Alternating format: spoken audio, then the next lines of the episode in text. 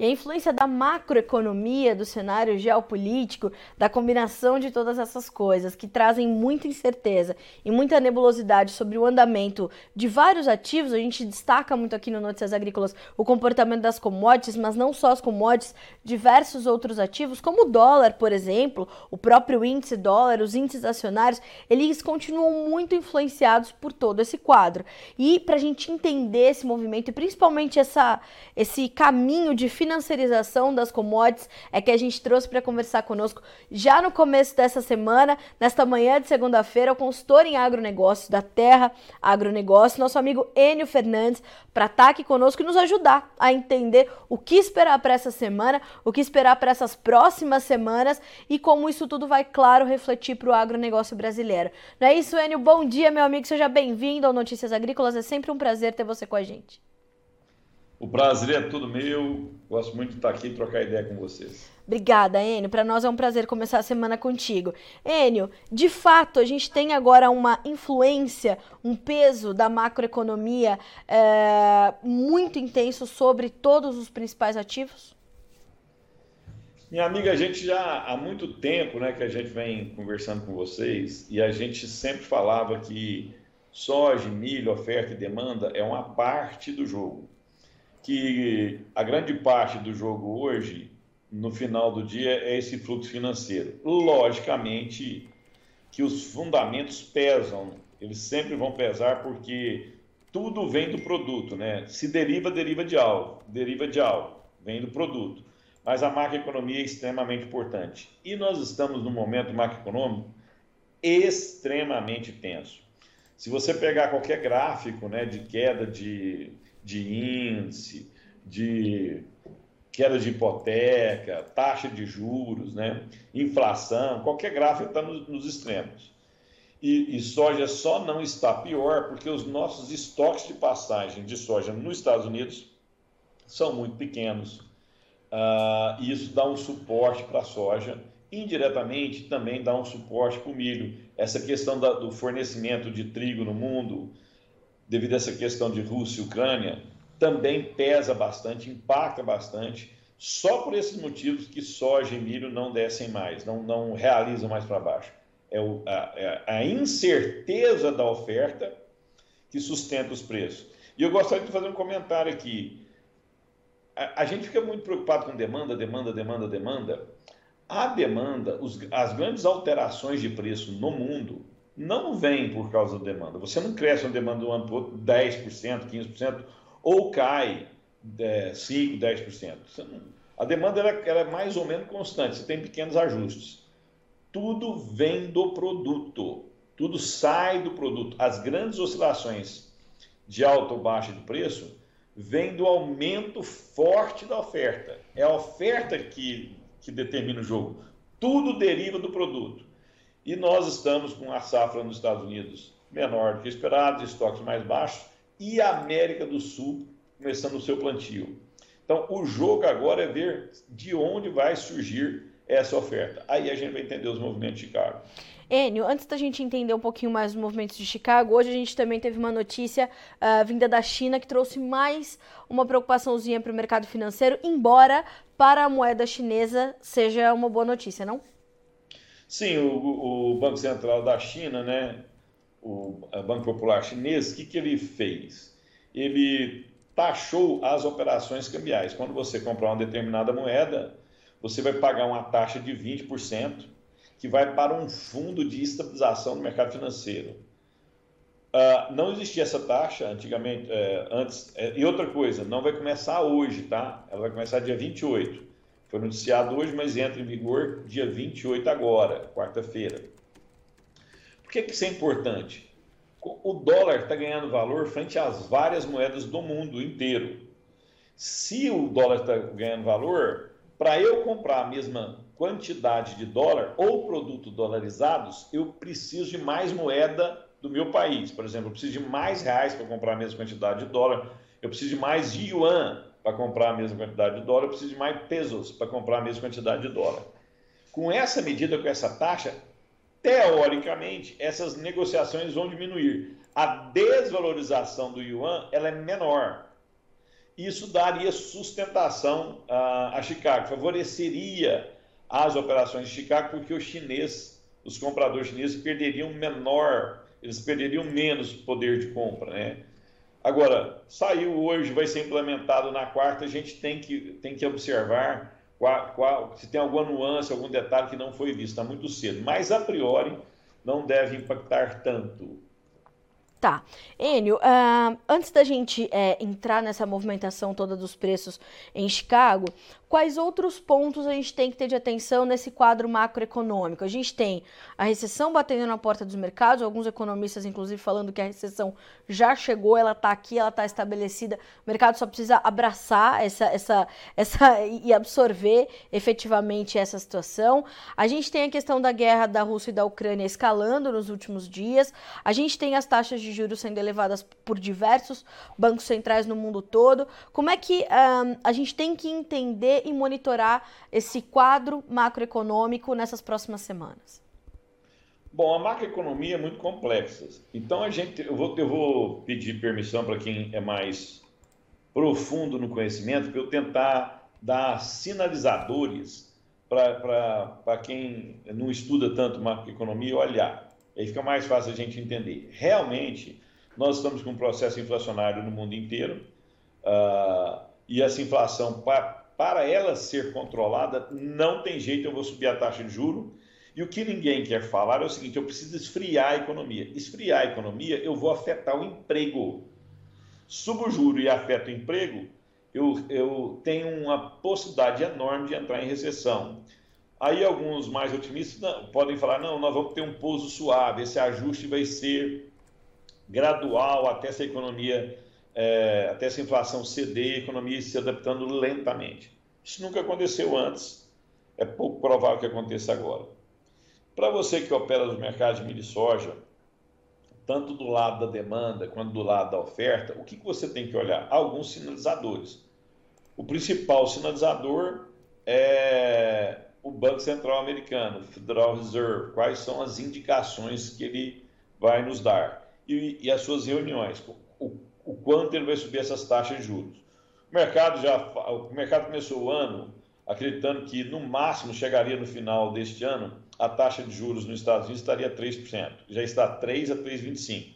Alguns falam uh, para o final do ano 4 a 4,25, alguns falam até 4,5. Acima de 4 é um, é, um, é um choque muito forte na economia, então eu tenho que olhar isso. Amanhã, o presidente Federal Reserve, Jerome Powell, vai fazer um pronunciamento. Eu preciso olhar isso. Eu também preciso olhar o comportamento dos preços do petróleo, porque o petróleo é a mãe de todas as commodities. Ele sinaliza como deve ser a demanda por energia no mundo. Demanda por energia, demanda por crescimento. O preço do barril de petróleo arrefecendo, eu tenho algumas sinalizações de que a economia lá na frente vai ser mais fraca. Em isso é 100%, é, isso ocorre 100% das vezes? Não algum problema, por exemplo, se essa guerra uh, da Rússia com a Ucrânia escalonar a outros patamares, a gente pode ver esse barril de petróleo explodir mesmo com o cenário de recessão. Uhum. Uh, mas é um sinal que eu posso, uh, que eu preciso olhar com atenção. O outro é as taxas de juros de 10 anos no governo americano. Eu vou tentar ser mais simplista aqui. O que acontece? Uma taxa de juros de 3 anos, em teoria, ela é mais barata que a de 10. Porque lá na frente eu tenho mais imprevisibilidade. Por isso eu cobro mais, porque eu te dou o dinheiro por mais tempo. Quando essa taxa de juros de 10 anos ela está igual ou abaixo da de 3 anos, o que, que o mercado está falando para mim?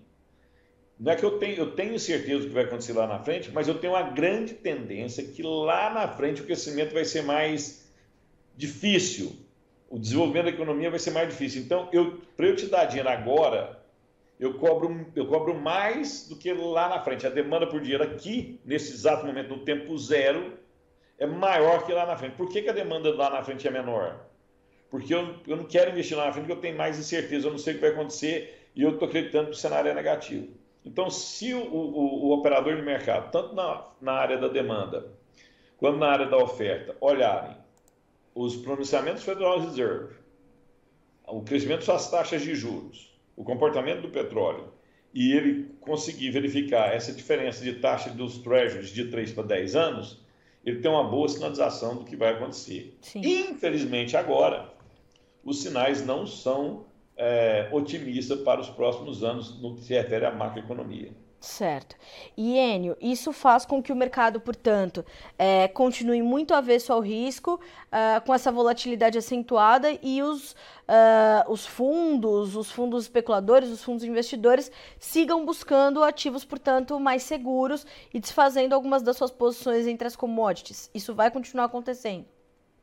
O seu ponto de vista é correto na grande maioria dos casos. No caso da soja e do milho, a gente tem que fazer um parênteses. Os funds estão longos. Eles estão longos, estão, é, estão, é, estão, é, estão mais comprados, comprados que vendidos. Né? Sim. Quando eu estou mais vendido, eu estou short. Quando eu estou mais comprado, eu tenho. Entre o que eu comprei e o que eu vendi, eu tenho mais posições compradas, eu estou, eu estou longos. Por que, que, os, long, que os fundos estão longos, mesmo com cenário de restrição? No cenário de restrição não tem jeito, é menor demanda. Por, por alguns motivos. O primeiro, os estoques de passagem estão baixos. Essa é a verdade.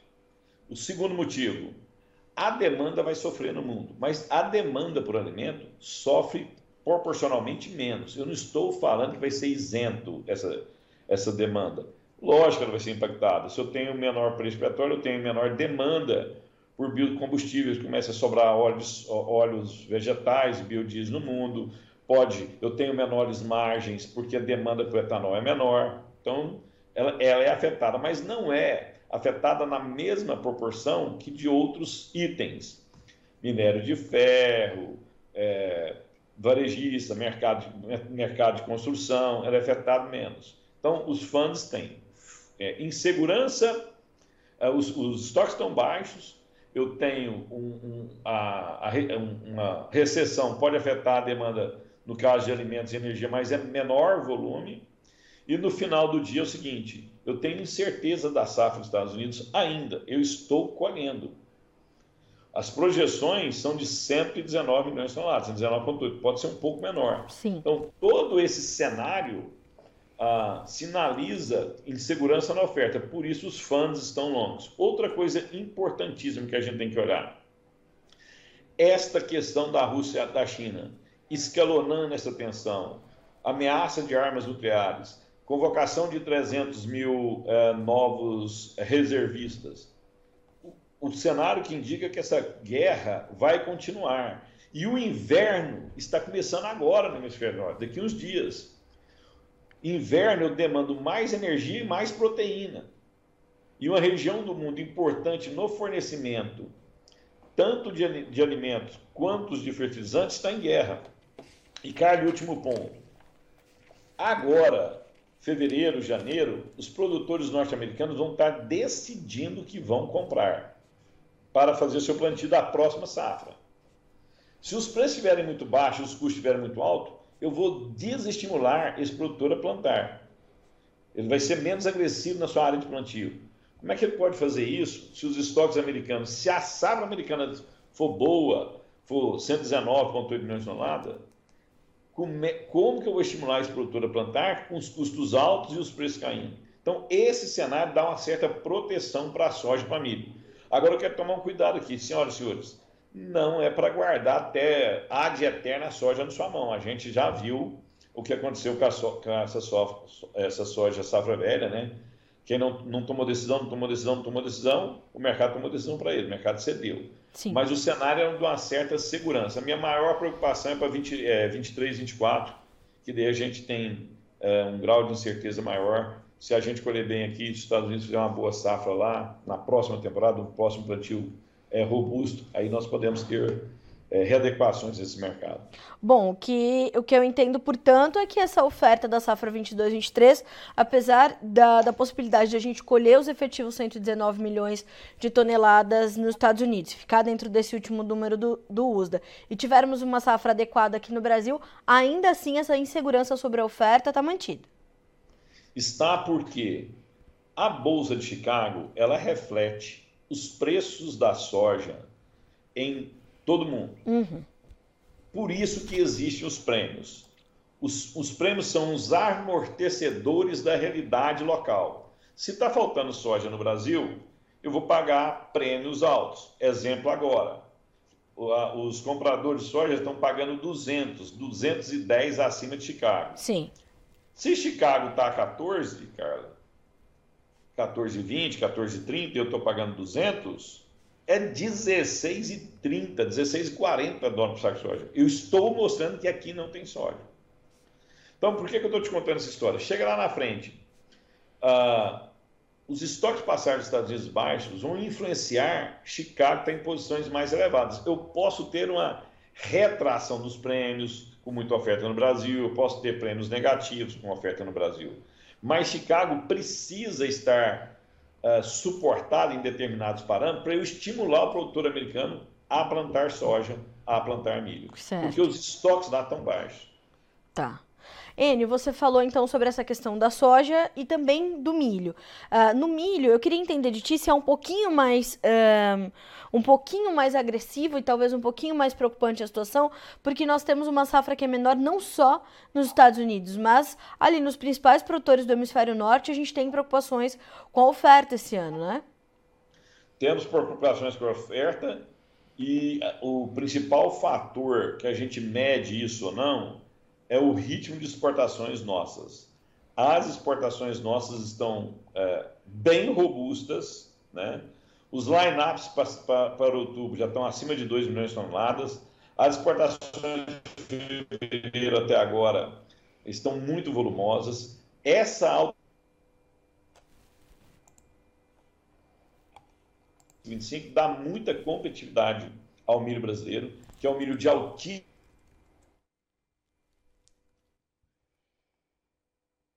É um milho de altíssima qualidade. Poucos lugares no mundo, eu desconheço lugar no mundo que tem a qualidade do milho de segunda safra no Brasil. No mercado que está uh, precisando desse cereal, eu tenho uma insegurança de fornecimento de trigo, tanto da Rússia quanto da Ucrânia, maior exportador mundial e quarto exportador mundial, e trigo e milho são complementares. Tudo isso me faz uh, acreditar que nós vamos ter preços do milho suportados. Só que, de novo, nós temos limite. Uh, o, o, o, a gente tem que entender qual que é o limite que esse milho pode ir em reais aqui e como em Chicago. E nós tivemos durante esse ano de 2022 várias sinalizações que milho acima de 100, 105 reais em Campinas, você tem um estrangulamento da demanda. Como a gente também viu que preços do milho acima de 7, 7,20, 7,30 em Chicago, você também tem uma, uma, retração dos compradores. Não é que os compradores paralisam completamente a compra, eles compram o mínimo necessário, tentando pressionar o mercado para baixo. Tá. Enio, uh, ao mesmo tempo a gente tem essa questão toda cambial, né? Uh, só hoje o dólar está subindo mais de 1,5%, supera 5,30, mas ainda muito volátil. Essa é uma tendência que também deve se manter, mas que deve ser um ponto importante de equilíbrio para o produtor brasileiro, que nesse momento está olhando todo esse, esse contexto completamente é, complexo e talvez até um, um tanto desorganizado pelos últimos acontecimentos que a gente teve no quadro global? É, nós iniciamos esse ano falando que a volatilidade seria o nome do jogo, né? Essa volatilidade, essa volatilidade continua. Se você olhar poucos dias atrás, mas poucos dias mesmo, nós tivemos a, a chance de comprar dólar a 5,0190. Alguns parceiros nossos é, compraram posições em dólar de 5,0190. Poucos dias depois, nós estamos falando de 5,33. Essa, essa volatilidade vai continuar porque a insegurança vai continuar. Uma coisa que eu gostaria também de fazer uma reflexão é o seguinte: os dois principais candidatos à presidência do Brasil, um a gente já conhece, é o Jair Messias Bolsonaro, já tem a, a, o quem vai ser o, o ministro da Fazenda dele. O mercado, gostando ou não, sabe como Paulo Guedes pensa, como Paulo Guedes gera a economia. Sim. Do outro lado da mesa, nós temos o, o Luiz Inácio Lula da Silva, que não falou quem vai ser sua equipe econômica, que não sinalizou quem que vai dirigir a sua economia, quem vai ser seu ministro da Fazenda. E agora deu uma declaração que plano de governo, detalhe do plano de governo dele, ele não vai falar agora.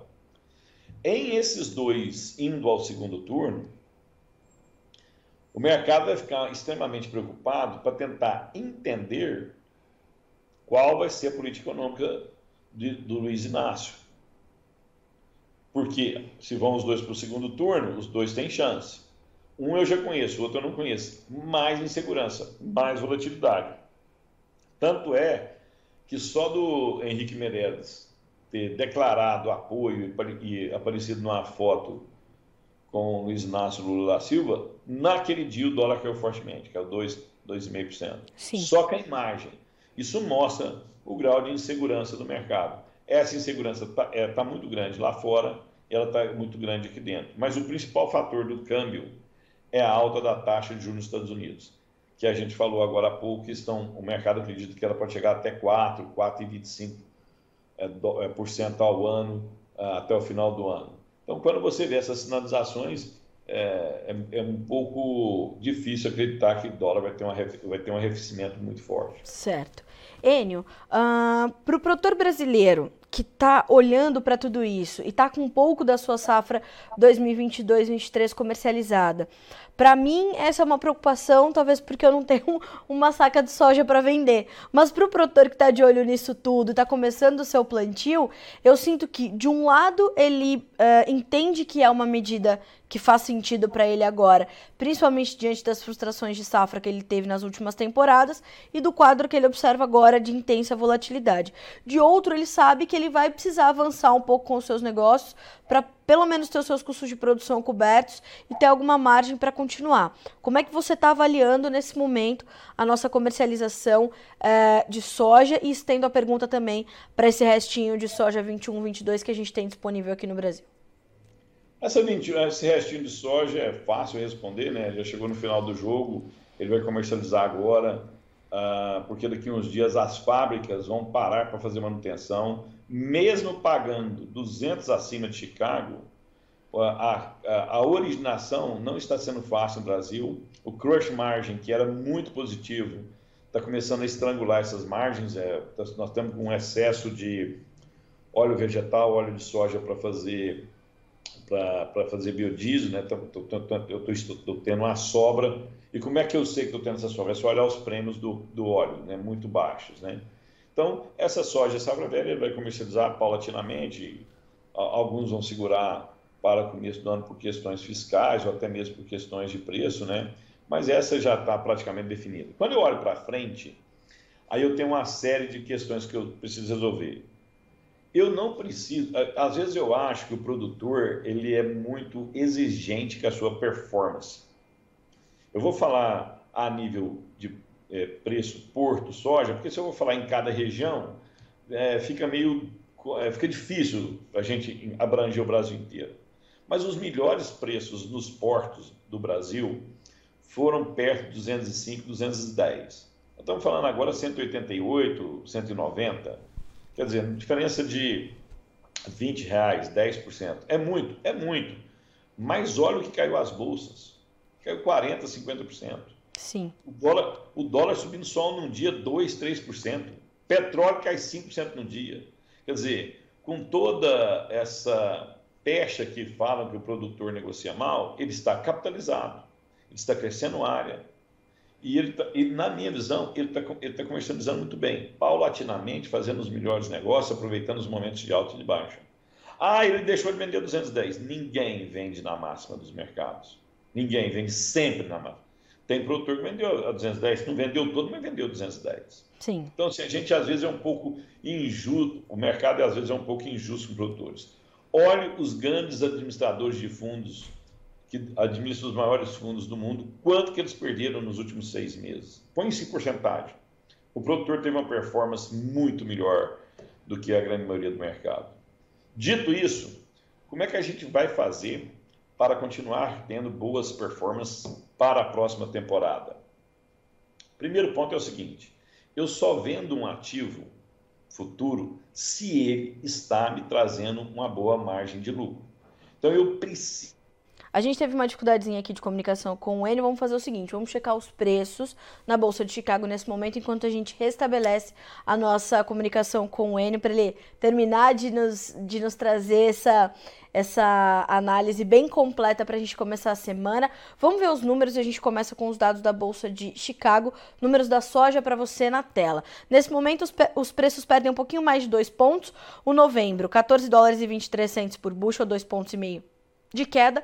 O janeiro, 14 dólares e 29, perdendo 2 pontos e meio. O março, 14 e 32, caindo 2 pontos. O maio, que é referência para nossa safra, 14 dólares e 35, 2 pontos e meio de recuo. Preços do milho agora, o milho também no vermelho, caindo um pouquinho mais. O dezembro, 6,73 com 3 pontos mais 75 de baixa. O março, 6,77, caindo 4 pontos. O maio, 6,78, também com 4 pontos de baixa.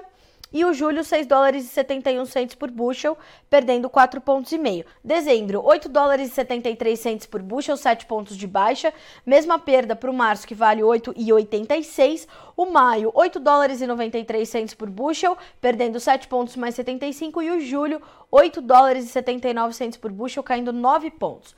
Temos o Enio, e nós voltamos com a nossa entrevista com Enio Fernandes, consultor em agronegócios da Terra Agronegócios, que já nos trouxe uma, uma análise bastante ampla do quadro macroeconômico desse momento. Falamos sobre os fundamentos que vão ajudar a equilibrar essa pressão que vem do financeiro para as cotações em Chicago e a gente falava sobre a comercialização da safra 22-23 de soja, um pouquinho mais contida nesse momento, diante dessa cautela e dessa preocupação do produtor brasileiro, né, Enio? Sim, é, eu só primeiro gostaria de me desculpar que às vezes a conexão nos decepciona. É mas voltando, mas sendo, mas quem faz ao vivo é, é assim, né? Sem improviso. Sim. então vamos lá. Eu só queria reforçar um ponto aqui, né? Ah, e eu, se, é, eu acho importante os produtores escutarem isso. Vocês estão negociando muito bem a sua safra, né? É, vocês venderam paulatinamente, foram aproveitando os melhores mercado. E a gente não fala isso com palavras ao vento, só para elogiar o produtor, não é, não é o foco aqui. É só você olhar a sua performance dos produtores frente ao que aconteceu com os outros administradores de fundos. Os grandes fundos, os grandes gestores de fundos do mundo perderam bilhões e bilhões. Em porcentagem, perderam muito mais do que vocês. O melhor preço no Porto foi 210, nós estamos falando agora 190, a 188, quer dizer, 10%, alguma coisa perto disso, né? Que, que, que, que você não começou no melhor momento do mercado, mas comercializaram muito bem. Para a safra futura, o que eu preciso fazer para a safra futura? Eu preciso travar uma operação desde que ela me dê lucro, e lucro satisfatório. Se a operação está me dando prejuízo, eu não faço hedge de prejuízo. Eu não garanto prejuízo. Ah, mas pode queimar mais na frente. Poder pode, mas ninguém trava um ativo que não está dando lucro para ele. Dito isso, você precisa ter certeza do seu custo de produção e o custo completo, com depreciação, hora marca e arrendamento. Com esse custo na mão, você vai visualizar o mercado. Quando o mercado estiver te dando boas margens, você vai travando. E isso está, está acontecendo e vai acontecer até o final desse período. Segundo ponto, os produtores estão poucos vendidos. Isso é verdade. Só que, do outro lado da mesa, os demandadores estão pouco comprados. A maioria do, do, tráfego marítimo que ocorre é da modalidade take or pay, ou seja, eu preciso, eu contrato o, o, o navio para vir buscar o produto aqui, independente se tem um produto ou não, eu vou ter que pagar. Então, os demandadores também vão, estão preocupados em começar a originar esse grão. E essa disputa entre originadores e demandadores ah, vão construir o prêmio o prêmio da sua atividade. Então, é, é acompanhar essas, essas negociações agora, ter seu custo de produção detalhado na mão, saber qual é o seu custo e, quando o mercado te ofertar oportunidades, ir travando paulatinamente, construindo margem, vendendo na alta. O mercado está subindo, você vai vendendo na alta. Você vai, você vai construindo sua comercialização em alta. O mercado sempre deu oportunidade, vai dar oportunidade, ele tem, ele tem que estar bem informado, com custo na mão, e por isso que o Notícias Agrícolas é muito importante para ele. Tenha custo na mão, tenha o seu planejamento feito, como que você vai vender, que época que você vai vender, qual margem você quer vender. Se você planeja para plantar, antecipadamente você compra seu adubo, você é, compra sua semente, planeja seus talhões, a comercialização também precisa ser planejada. É isso. Enio, eu te agradeço muito por estar conosco nessa manhã de segunda-feira, por trazer esse, essa perspectiva bem ampla, para que o produtor possa, de fato, detalhar esse seu planejamento e aproveitar essas oportunidades que o mercado ainda tem para oferecer para ele e ele poder avançar com seus negócios. Obrigada mais uma vez. É sempre um prazer estar com vocês. Que é boa safra a todos, que Deus ilumine a todos. Um grande abraço. Que assim seja. Boa semana, Enio. Até mais. Até mais. Senhoras e senhores, Enio Fernandes, consultor em agronegócios da Terra Agronegócios, conosco nessa segunda-feira, para entendermos, portanto, como é que as coisas vão funcionar a partir de agora, entender que a macroeconomia continua pesando severamente sobre as commodities, mas que para soja e milho, principalmente, essa, esse posicionamento dos fundos que estão mais comprados agora e principalmente essa insegurança sobre a oferta de ambos os produtos vai continuar dando um suporte importante para os preços, principalmente para garantir as próximas safras. Então, é aí que está a chave para o produtor fazer, inclusive, as suas contas, contabilizando, claro, aqui para o Brasil, a questão cambial e a questão dos prêmios. A gente fica por aqui com esse boletim Notícias Agrícolas 25 anos ao lado do produtor rural. Participe das nossas mídias sociais no Facebook Notícias Agrícolas, no Instagram, arroba Notícias Agrícolas e em nosso Twitter, arroba Noteagri. E para assistir todos os vídeos, se inscreva no YouTube, na Twitch, no Notícias Agrícolas Oficial.